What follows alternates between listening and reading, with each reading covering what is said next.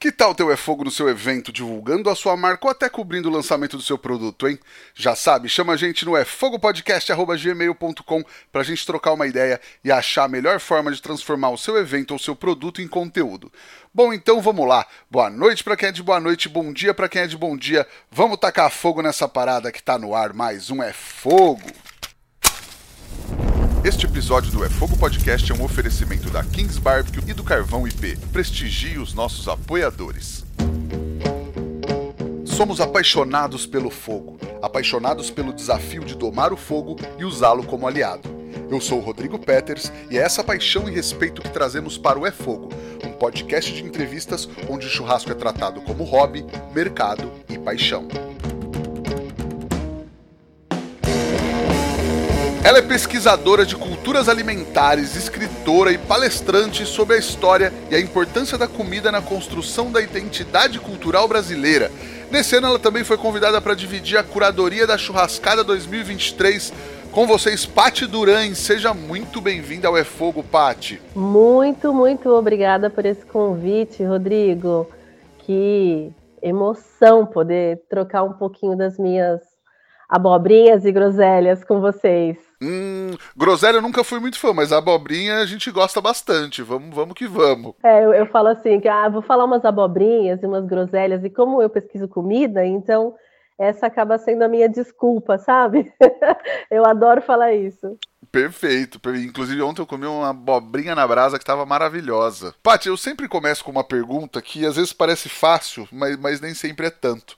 Para quem não te conhece, como você se apresenta? Ah, eu sou eu sou uma grande curiosa e uma grande provocadora. É, e tenho gostado cada vez mais de fazer provocações acerca de culturas alimentares. Por muitos anos eu me defini como uma relações públicas movida a saber, sabor e tambor. Então, eu provoco em cima disso, em cima do saber, do sabor e do tambor. Gostamos de tudo também, então. E aí, Pati, quais as tuas primeiras lembranças de comida, de cozinha da vida, assim? As minhas lembranças mais profundas são da casa da minha avó, onde eu fui criada. É, e eu morava com a minha avó, com a irmã dela e o irmão. E era uma casa muito movimentada, era o grande ponto de encontro da minha família, que era uma família grande e que sempre se movimentou por conta da comida. Então, eu, eu brinco que minha família não faz comida porque vai ter uma festa. A gente faz festa porque alguém decidiu cozinhar alguma coisa. Então, tinha vários pratos assim muito famosos da minha família, como por exemplo um cozido que minha tia Sandra fazia na casa da minha avó. E, e, eles convidavam as pessoas assim meio que falando de canto de boca, bem pertinho do ouvido. Olha, vai ter um cozido no final de semana, aparece, mas não chama todo mundo. Só que esse não chama todo mundo dava 30, 40, 50 pessoas no quintal da minha avó e uma família muito musical. Então virava festa. É, por isso que eu brinco do, do, do, saber, do sabor e do tambor, porque era isso. Eu cresci é, naturalizando é, uma cozinha cheia, uma cozinha onde tudo acontecia, porque minha avó tinha a mesa de jantar dentro da cozinha, ela tinha televisão, a máquina de costura e a máquina de lavar roupa, tudo dentro da cozinha, porque a gente não precisava sair dali para nada. E aí você vai me perguntar: nossa, mas era uma cozinha grande?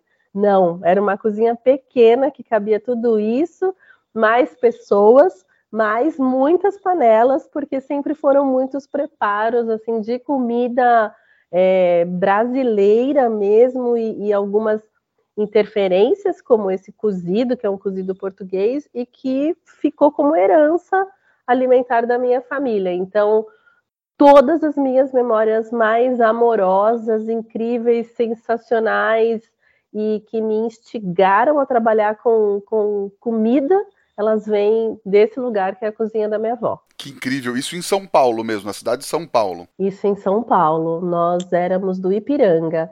E um detalhe, eu não romantizo comida de vó e comida de mãe, porque tem muita avó e mãe que não cozinha, não quer, não gosta ou não sabe. É, então não é esse lugar da comida afetiva da minha avó, não, é porque era uma marca registrada da minha avó e da minha família. É, minha avó não está mais entre nós, minha mãe também não, e eu venho puxando esse legado da comidaiada, minha irmã mais velha também, minhas primas, então é um legado realmente da família. Demais, demais, Paty.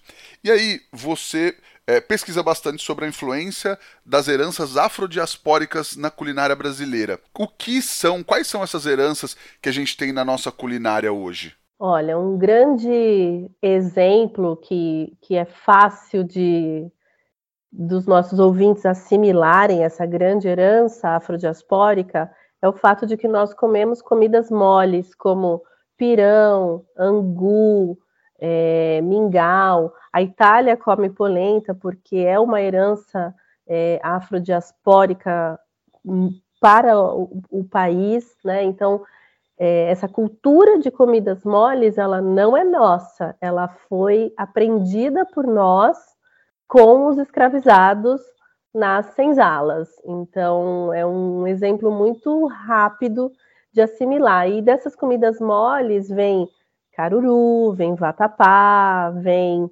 canjica, vem munguzá, tudo isso é comida é, da cultura alimentar africana que ficou na nossa cultura. E tem muita coisa que já se perdeu, assim, ou de preparos, ou às vezes até de receitas ou ingredientes? Ah, eu acredito que sim, que porque a gente vai modernizando é, o preparo, simplificando o processo, a gente foi eurocentrizando a nossa forma de comer, então é muito fácil encontrar um restaurante italiano, francês, a gente foi assimilando a cultura asiática, então tem sushi, é, sushi bares, sushi house por todos os cantos do Brasil, e locais de comida afrodiaspórica são cada vez mais difíceis de serem encontrados. Eles existem, mas você precisa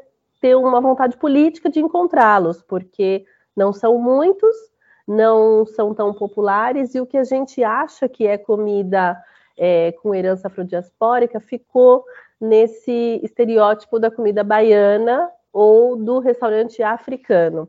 Mas nós temos, por exemplo, a canjica, que está presente nas nossas festas juninas e é uma herança afrodiaspórica, só que a gente reconhece a canjica como uma comida é, de festa junina e a gente acha que ela é brasileira, mas ela não é, ela é do continente africano. O arroz doce é um outro grande exemplo. Ele é, é do, dos é, países muçulmanos que comem até hoje arroz doce e ficou porque veio com, com esses escravizados de origens é, muçulmanas e ficou, e ficou na nossa cultura. Entendi, mas a gente tem que fazer uma divisão, então, entre é, culinária africana e, e as, essas influências afrodiaspóricas? Sim, porque diáspora é uma palavra utilizada para explicar um movimento forçado de pessoas.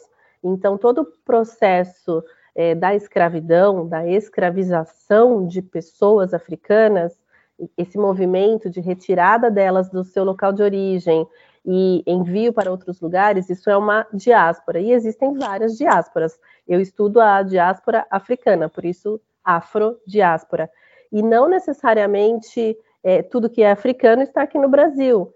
É, a África tem mais de 50 países, cada um com suas culturas e com suas culturas alimentares. Tem coisa que se come é, no Benin, em Gana, Togo, Nigéria, que não está aqui no Brasil, porque não veio, não veio, ou, ou, não vieram pessoas desses lugares, ou as que vieram não é, mantiveram aqui no, no Brasil é, um modo de preparo ou um, um, prato X, porque não encontrou insumos. Isso é um, um pequeno exemplo, né? Então, tem, tem um prato muito típico que se chama fufu, que é um purê de inhame. A gente não come fufu, então se você for a um restaurante aqui no Brasil e encontrar fufu, você está comendo uma comida africana e não uma comida afrodiaspórica, porque ela não é, ela não viajou e ela não fez parte do nosso repertório. Então,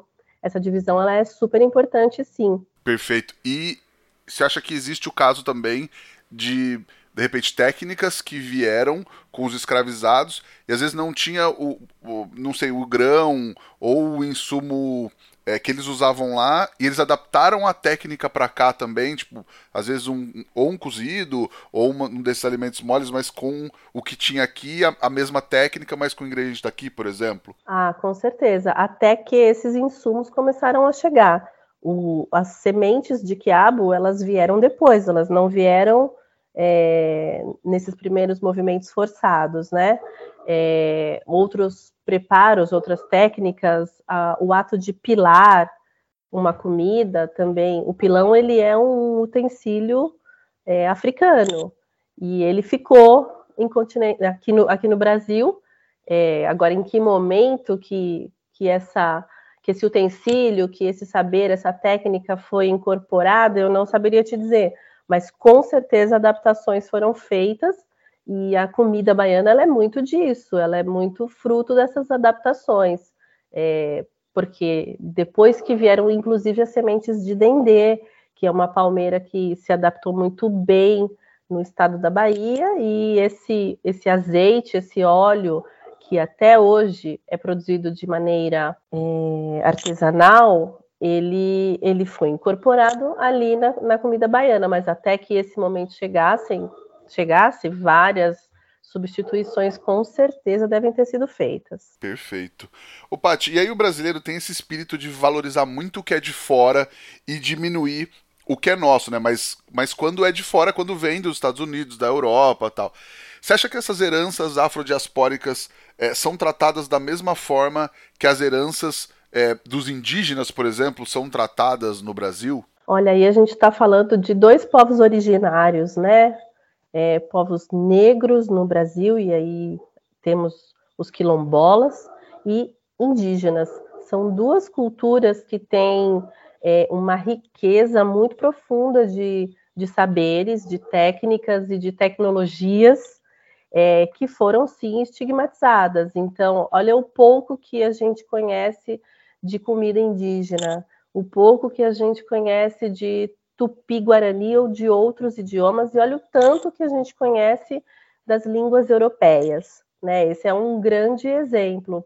Aí, falando do meu recorte de, de pesquisa, é, ele ainda sofre esse preconceito porque foi estigmatizado desde sempre é, pelo colonizador, de que tudo que vem do continente africano ou é ruim, ou é diminuído, ou é desimportante. E a gente esquece é, que, por exemplo, a, a fermentação de grãos, de cereais e de frutas é uma descoberta egípcia. Acredito eu que, se não me falha a memória, 3 mil anos antes de Cristo. Desse advento, dessa descoberta, é, vence o fato de que o mundo todo come pão e bebe vinho por conta de uma descoberta do continente africano. Bebemos cerveja também por conta dessa descoberta.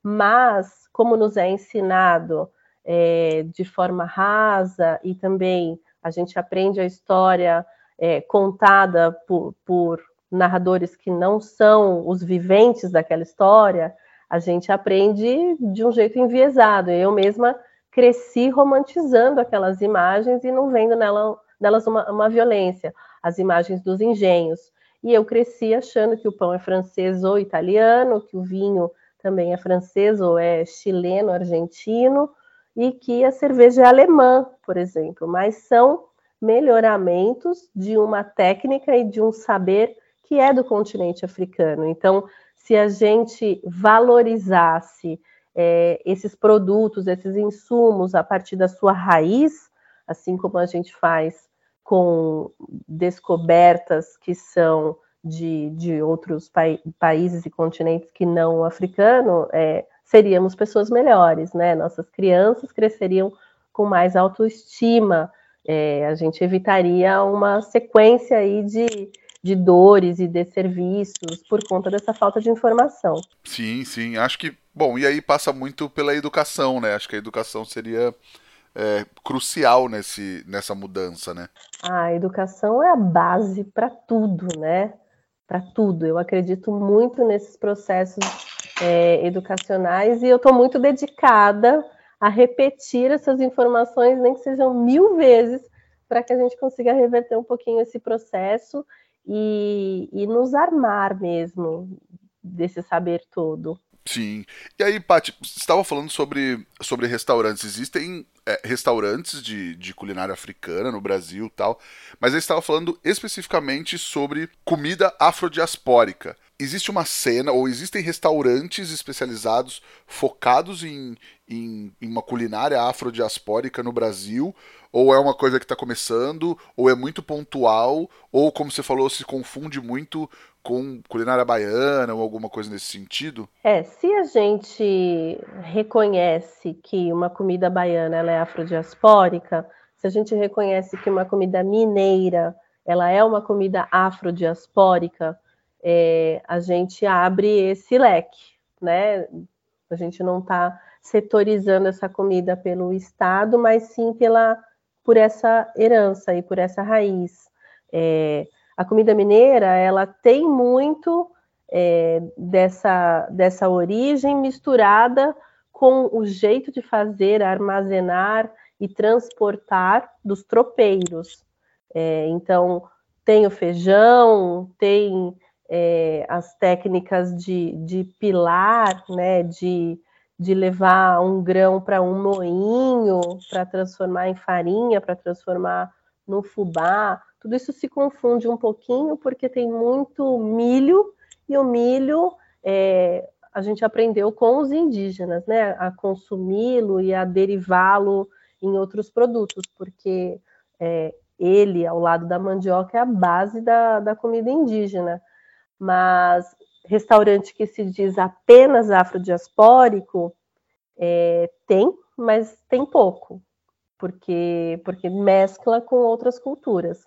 Mas é, eu acho importante a gente reconhecer que a comida baiana e que a comida mineira, elas são esse retrato direto dessas heranças. Mas será que a comida baiana seria não vou falar pura porque acho que já é a raiz é uma mistura, mas talvez com menos influências é, do que a mineira, por exemplo, nesse caso? Total, totalmente. A baiana tem muito menos influências porque ela ainda tem essa essa coragem e essa, essa, esse saber mesmo de misturar especiarias com gorduras.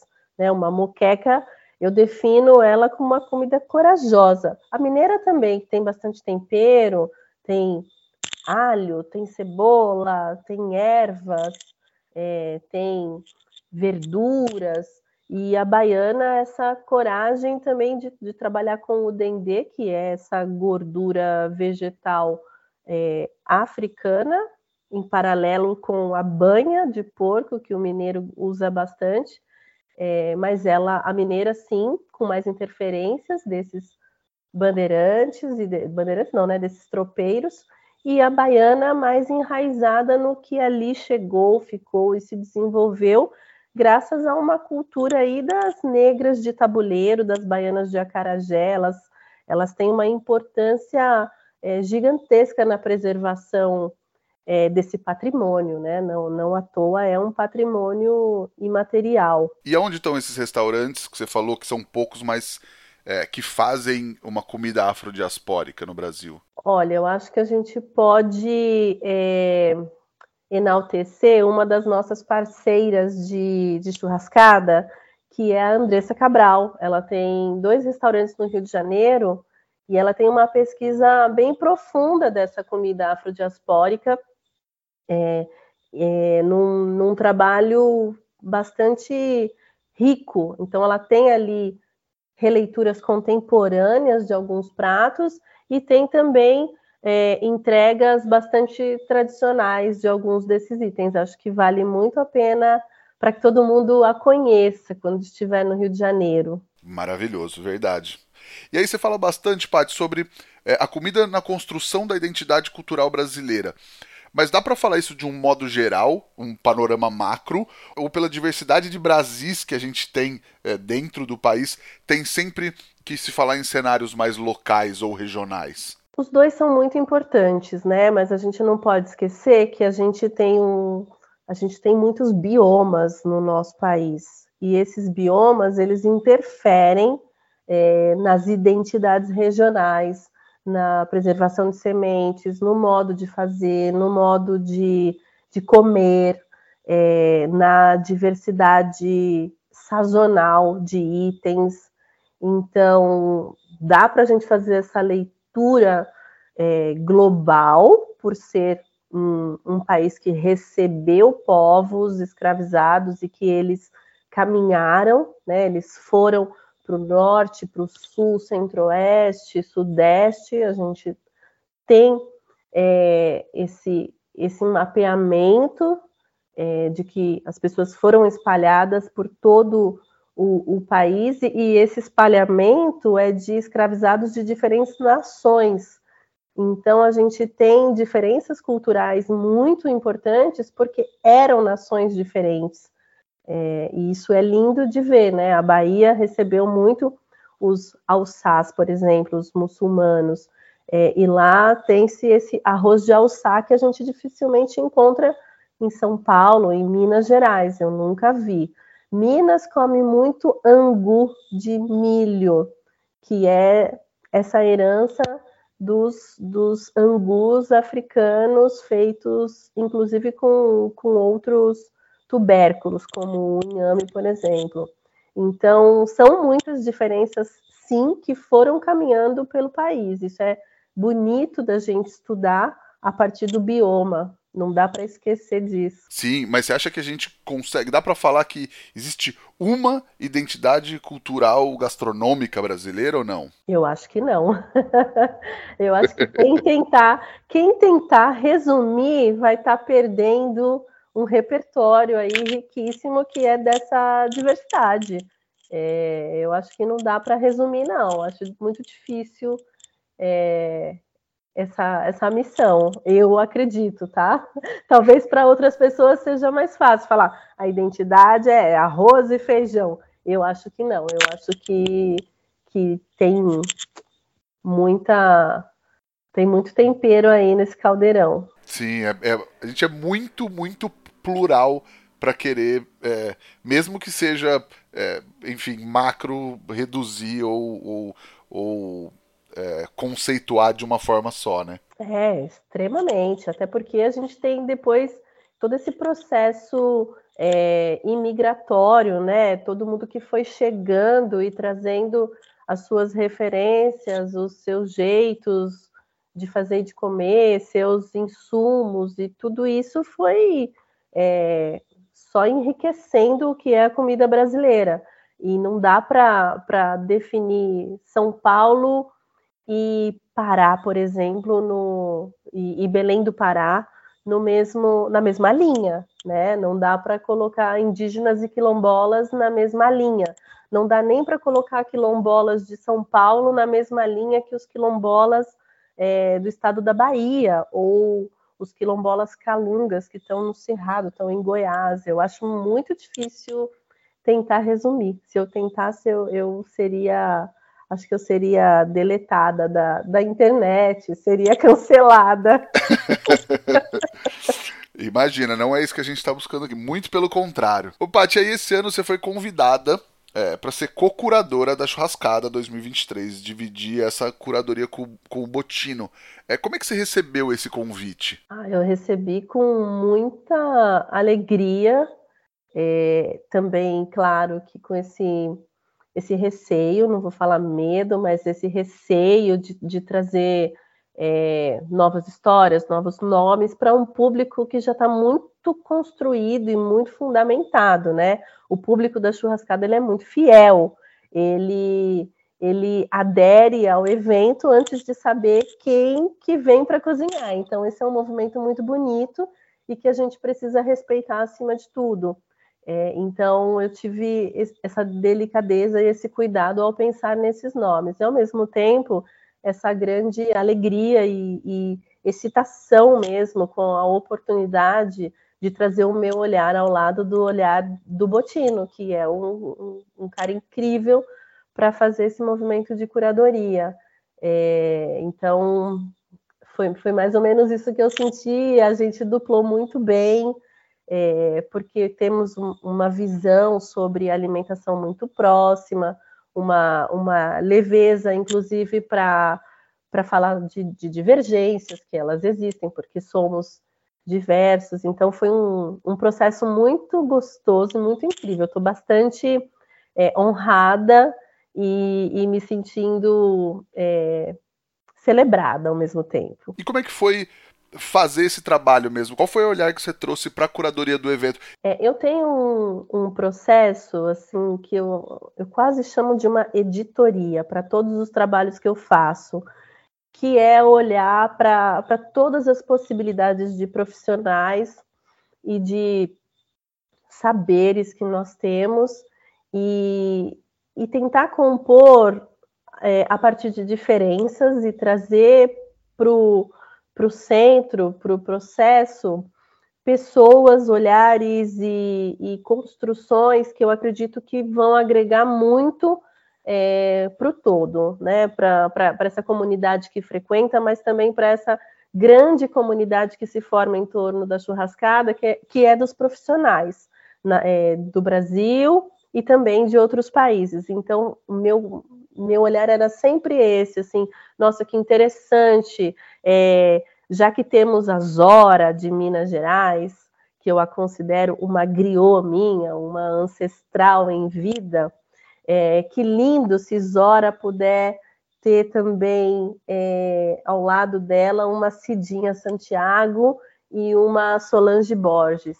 Cidinha, uma griot é, de Minas Gerais, também, assim como Zora, mas de outros pontos, porque Minas é gigantesca, é, e que tem muita presença nessa cena paulista e que vem dessa escola das grandes culinaristas. E que lindo ter Solange Borges ao lado delas, trazendo essa coragem de trabalhar com a temática ancestral e litúrgica da, das comidas de santo, as comidas de terreiro, fora do espaço sagrado que é um terreiro, né? E Solange faz isso de forma magistral. Então, que lindo ter essas três é, ali é, participando juntas e mostrando para essa grande comunidade churrascada esses três saberes e olhares a partir de diferenças geográficas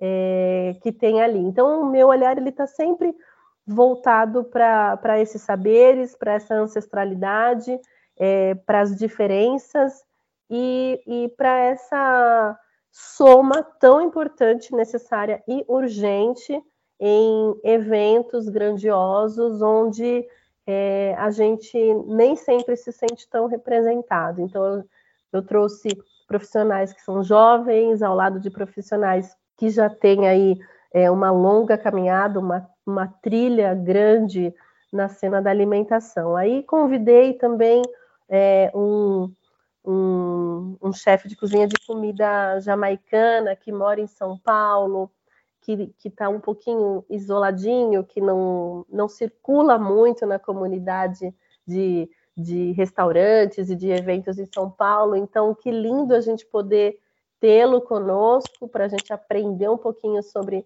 essa comida jerky jamaicana, que também é da coragem, é das especiarias, é da, daquela mistura de especiarias, ao lado de um, um chefe é, mais ou menos da mesma idade que ele, contemporâneo, e que é do Rio de Janeiro, mas que está na cena de Salvador, que é o Ícaro Rosa. Então, o meu olhar foi, foi nesse sentido, assim, para mesclar esses saberes e geografias. Demais. E tem alguma coisa que você tá. É, a gente está gravando há cinco dias do evento, né? Eu ia te perguntar qual a sua expectativa do evento, do dia do evento em si, mas tem alguma coisa assim, não sei, de repente você está mais curiosa para comer ou para ver alguém, assim, tem alguma coisa que você está mais. É, não sei, ansiosa, assim? Ah, eu tô ansiosa para essa grande celebração em torno do fogo, né?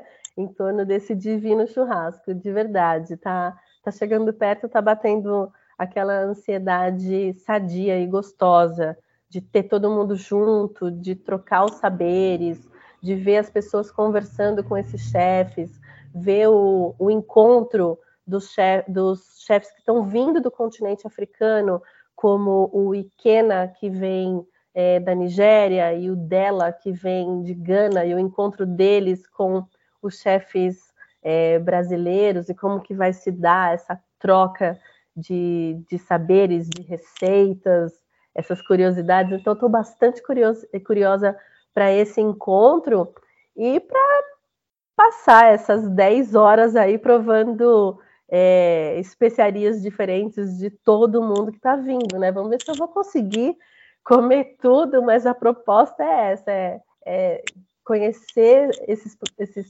chefes e profissionais a partir do gosto.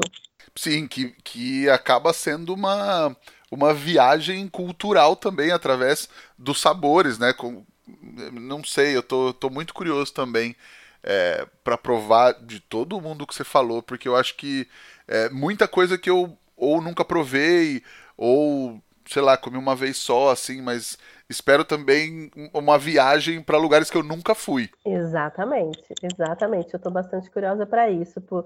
A gente está recebendo também a, a Toya Baldi, que vem de New Orleans, com uma proposta também muito é, de, de, cultura alimentar ali dela, é, que para ela é super natural e, e que para nós vai ser uma explosão de sabores, né? A gente de verdade vai fazer essa viagem é, e aprender um pouquinho sobre, sobre esses locais e essas pessoas e esses saberes. Isso é, é lindo demais, né? A churrascada proporcionar isso para gente é sensacional. Sim, eu acho importantíssimo isso, que o evento tenha essa vocação e essa. É, se lá atrás o, a churrascada começou esse movimento de eventos de churrasco, trazendo as técnicas de churrasco brasileiro, churrasco americano, é, defumação, fogo de chão tal, e hoje poder trazer não só, é, não que nem seja churrasco, mas assim, gastronomia, culturas gastronômicas do mundo inteiro, feitas ali na brasa, é isso que nos une de alguma maneira, né? Exatamente. A Solange, por exemplo, ela vai fazer um churrasco é, de charque. Eu nunca imaginei em fazer uma carne de charque na brasa. É, eu estou bem curiosa também, porque quando penso charque, eu penso no escondidinho, num recheio de um pastel, é, mas não num churrasco. Então, é, é, aprender um pouquinho sobre sociologia, história é, e técnica, identidade, é, questões de, de impacto ambiental também, porque é o que ela, o que a mãe dela tinha de disponível, essa carne que comprava-se uma vez por mês e se preservava e de vez em quando dava para fazer de um jeito diferente na brasa, não era a, a comida do dia a dia e ela fazia uma celebração para os filhos que era esse churrasco de charque e ela lembrou disso no nosso processo de de curadoria e, e decidiu trazer, e, e, o Botino também achou sensacional. Que demais. E aí estamos ansiosos, né? Os cinco dias do evento tá, tá quase chegando. Ô, Pati, e aí atualmente você é coordenadora pedagógica da escola Gastronomia Periférica, que é uma escola de gastronomia e empreendedorismo gastronômico totalmente gratuita, né? Como é que funciona esse projeto e qual tem sido o impacto social dele? Olha, gastronomia periférica é um, um projeto que precisa ser realmente enaltecido, porque ele tem um impacto gigantesco na vida é, de todos os seus alunos, que encontram ali a possibilidade de uma formação que é muito elitista, né? Então, pessoas periféricas, pessoas de comunidade acabam adentrando os negócios da gastronomia, porque é, é, é onde acabam encontrando empregabilidade. Então, vai para a cozinha, começa lavando louça, aí vai, vira saladeiro, depois vai passando para outras etapas, mas as pessoas acabam fazendo escola dentro do restaurante. É, então, gastronomia periférica dá essa possibilidade da formação é, antes de adentrar o restaurante, ou para quem já está trabalhando, é, dá essa possibilidade de uma é, de um, um, uma melhoria na sua carreira, né? Aprende novas técnicas, novos saberes e recebe promoções, sai da pia e vai, vai trabalhar na chapa, na praça quente, ou vai para confeitaria, vai para panificação. A gente tem lá é, cursos de, de, cozinheiro profissional com foco em empregabilidade e também empreendedorismo ao lado de marcas parceiras, que acabam nos apoiando para a gente formar é, alunos e profissionais é, com saberes técnicos muito específicos, como, por exemplo, chocolate. A gente está tendo formações aí de chocolate que os alunos estão aprendendo a fazer é, temperagem de chocolate e, e, e, podendo melhorar os seus próprios negócios. Não é mais aquele bombom sem brilho, de repente o bombom está todo brilhoso porque eles aprenderam a manusear o chocolate. A gente tem formação de azeite. É, então, é um, um processo que impacta famílias, impacta comunidades. A gente está abrindo agora é, turmas novas dentro de uma comunidade do Heliópolis, ao lado de um instituto. Então, é, é muito forte isso, né? A gente cuidar das pessoas na sua própria comunidade e com saberes técnicos tão tão difíceis de serem acessados, porque essas pessoas não conseguiriam pagar uma, uma faculdade de gastronomia, por exemplo, ou cursos de especialização em chocolate, em azeite, em panificação. Então, me dá muito orgulho adentrar um projeto como esse. Sim, e, e tem uma formação mais teórica também ou é mais prática mesmo? Não, tem as duas. Nós temos aulas teóricas com, com muitos professores especializados, então tem é, aula de história da alimentação no Brasil, tem letramento digital, tem economia financeira, e depois entram os, os modos práticos, cortes, é, armazena, armazenamento, é, cocção, fritura, assados, manuseio dos equipamentos e tudo mais. E temos um restaurante escola, que é o da Quebrada, que fica na Vila Madalena, que é onde é, as alunas fazem estágios na cozinha. Então, é um restaurante onde só trabalham mulheres pretas é, que tiveram bons desempenhos na, na, na, durante a formação. Então, elas passam por estágios de quatro meses no, no, restaurante da Quebrada. E por que só mulheres? Eu sabia do restaurante, mas eu não sabia que eram só mulheres. Ah, uma reparação, né? Uma reparação histórica aí para que a gente enalteça essas mulheres que frequentemente têm muita dificuldade de acessar é, esses cargos e essas posições. O, os restaurantes, as chefias, esses lugares ficaram muito masculinos, muito. Quando gourmetizou-se o ato de cozinhar, ficou muito masculino. Aí vem a figura do chefe, né? Então, se você for ver, tem muito mais chefe masculino do que feminino. E nas premiações, os prêmios são muito mais masculinos do que femininos.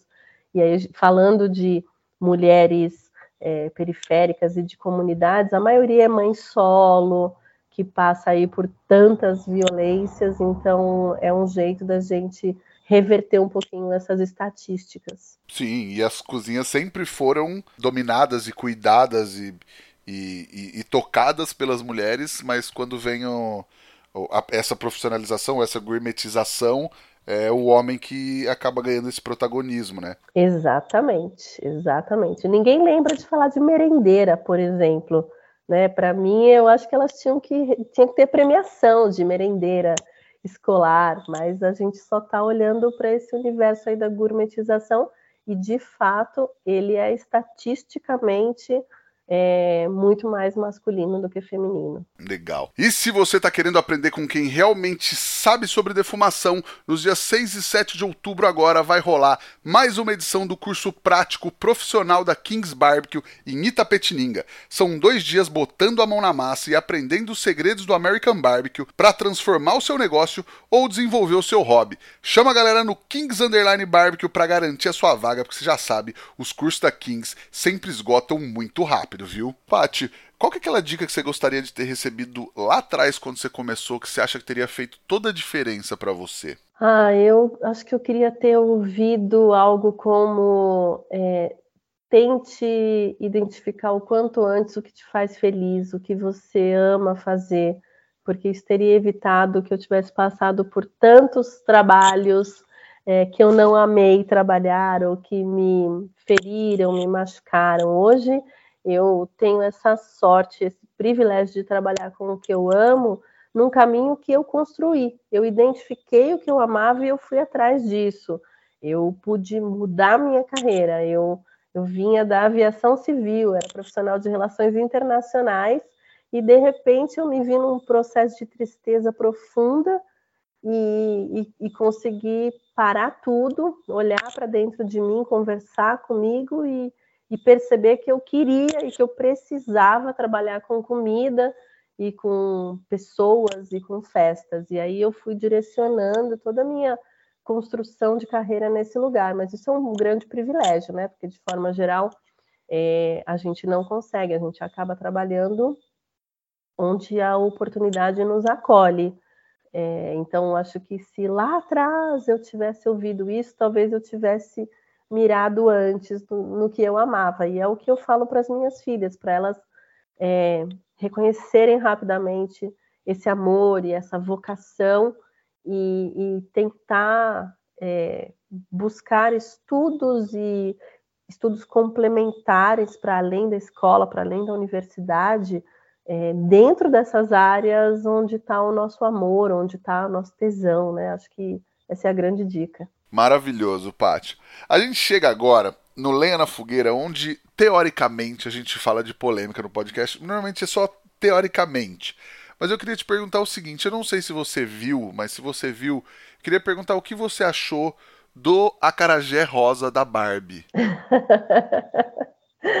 Ai, olha você me colocando realmente na fogueira. Ah, eu sou contra, eu sou contra é, muitas personalizações que visam atender é, marcas ou essas ondas de consumo. Às vezes a gente acaba caindo nelas. Eu já criei coisas personalizadas para clientes, é, porque era uma demanda é, muito importante para o cliente.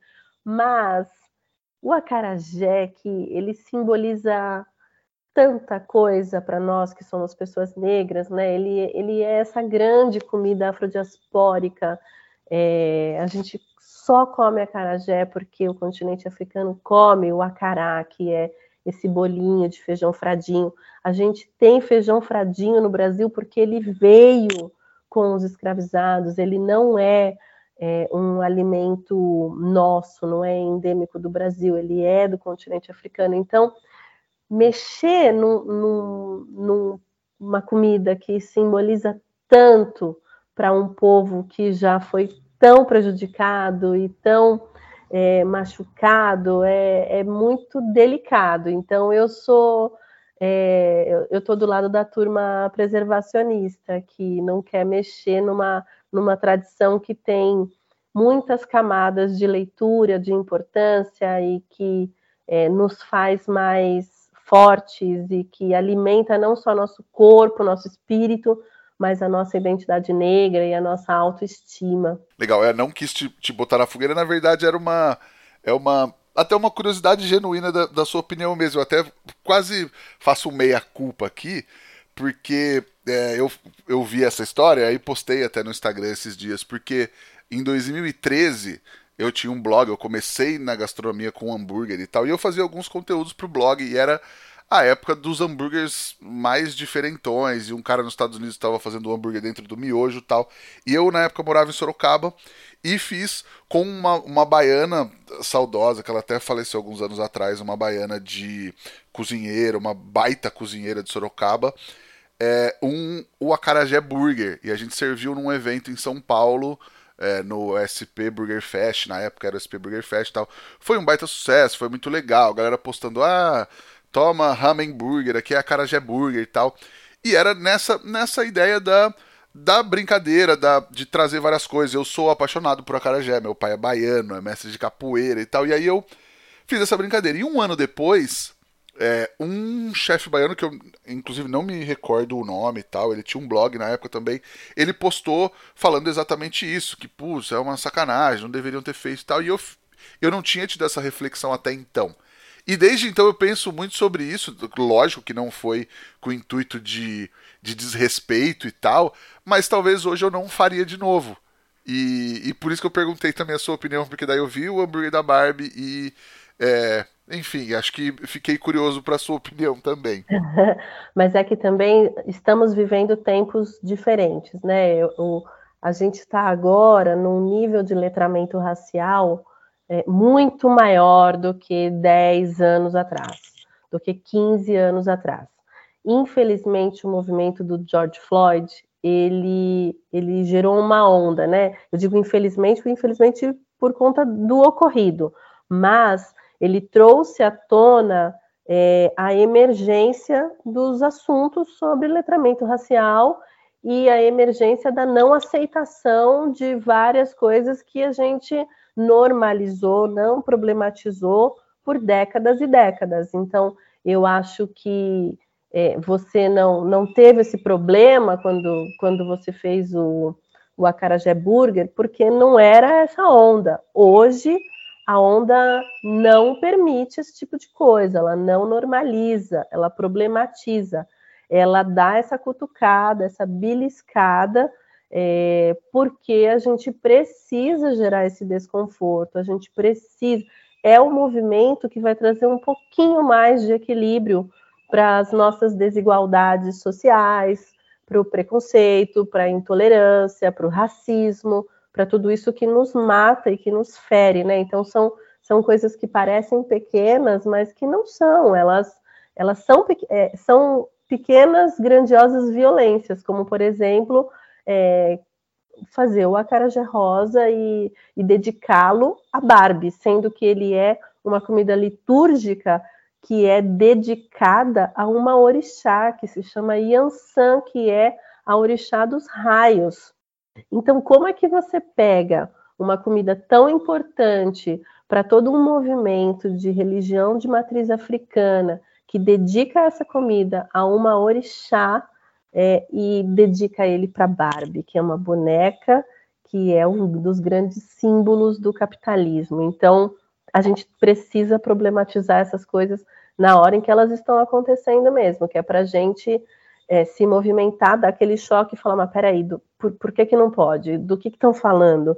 Nossa, realmente, olha que absurdo, olha que, que equívoco, olha que erro, olha que violência, olha, olha como é mais uma violência contra uma cultura e, e, que a gente não percebia. Assim como falar criado mudo, por exemplo, a gente normalizou isso por décadas.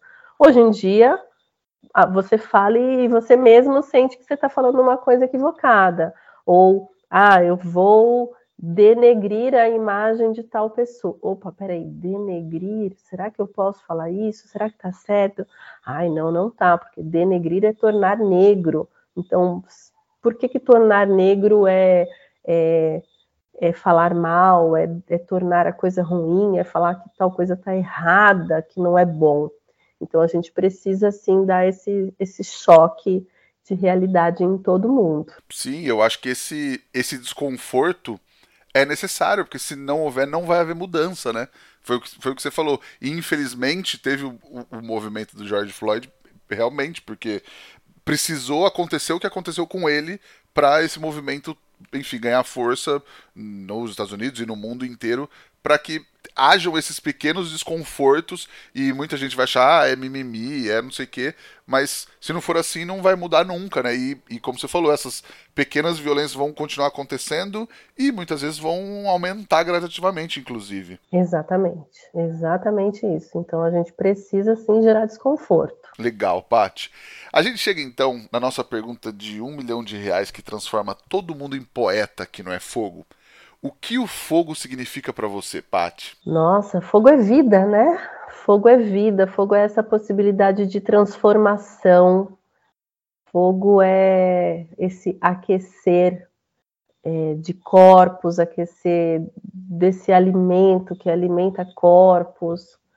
É, acho que transformação, esse, é, é, o elemento da transformação. Acho que é assim que eu que eu o vejo e, e por ser tão grandioso eu também o respeito, assim, sabe? O fogo é como um mar para mim. Eu olho e falo, nossa, o fogo, respeito o fogo. Maravilhoso, maravilhoso. E Paty, você tem uma dica, um truque, às vezes uma receitinha, alguma manha para passar para a galera que ouve a gente agora? Ah, tem, tem um mantra meu que se eu não disser, a minha filha vai ouvir o podcast, vai brigar comigo, porque eu sempre peço para que as pessoas descasquem mais e desembalem menos. Então, é, esse para que a gente volte a, a cozinhar para nós, para nossa família, para que a gente volte a querer saber o que, que, tem na nossa comida, de onde veio a nossa comida, quem produziu o nosso alimento, para que a gente volte a dar essa real importância para algo que é tão precioso e raro, cada vez mais raro, né? O alimento é, ele está cada vez mais raro. A gente está aí precisando cuidar dos nossos recursos naturais para não ficar sem comida, né? A, a, o aquecimento global já virou fervura global. Então, se a gente não prestar atenção também no ato do comer, no fato de que estamos fazendo escolhas que são sim políticas, a gente é, vai acabar ficando sem comida antes da hora. Justo. E você tem alguma coisa para indicar para a galera assistir, ler ou visitar? Ah, eu vou indicar, já que falamos é, sobre as, as origens e as heranças afrodiaspóricas, eu vou indicar a série da Netflix que muito me inspirou, que é High on the Hog, que é da África aos Estados Unidos, que é a série que, que mapeia tudo que saiu do continente africano e foi é, ser é, herança e impulsionador de pratos no, nos Estados Unidos da, da, da América do Norte, como por exemplo o mac and cheese, ele conta lá a origem do mac and cheese, que quem criou foi um chefe negro e a gente não sabe, né? A gente acha que ah, só é um, um prato norte-americano, mas foi uma criação de um chefe negro. Então eu indicaria essa série que tem acho que três ou quatro episódios e, e, que muito me inspirou nas minhas pesquisas e criações e que pode trazer muitas respostas e caminhos para quem quer conhecer um pouquinho mais sobre esse movimento. Maravilhoso.